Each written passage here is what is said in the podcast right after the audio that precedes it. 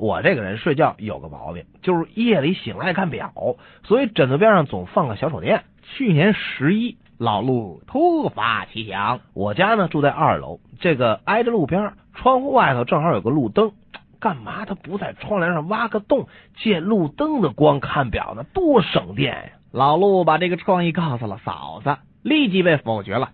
什么破主意？亏你想得出来啊！但我不死心呢。后来只要有机会，我就大谈在窗帘上挖洞的好处。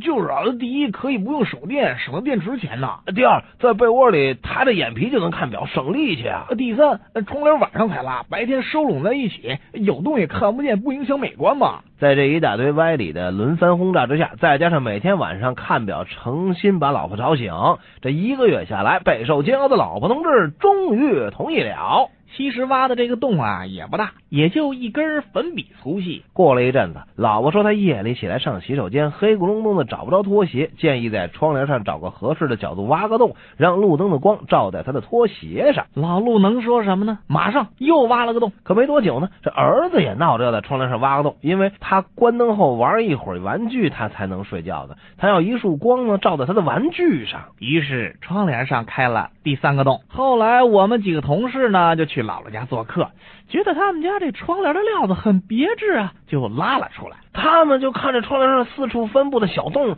再透过窗户瞅瞅对面的派出所，顿时就有所感悟了。哎呦，看来跟有枪的单位当邻居，还真是有点危险啊！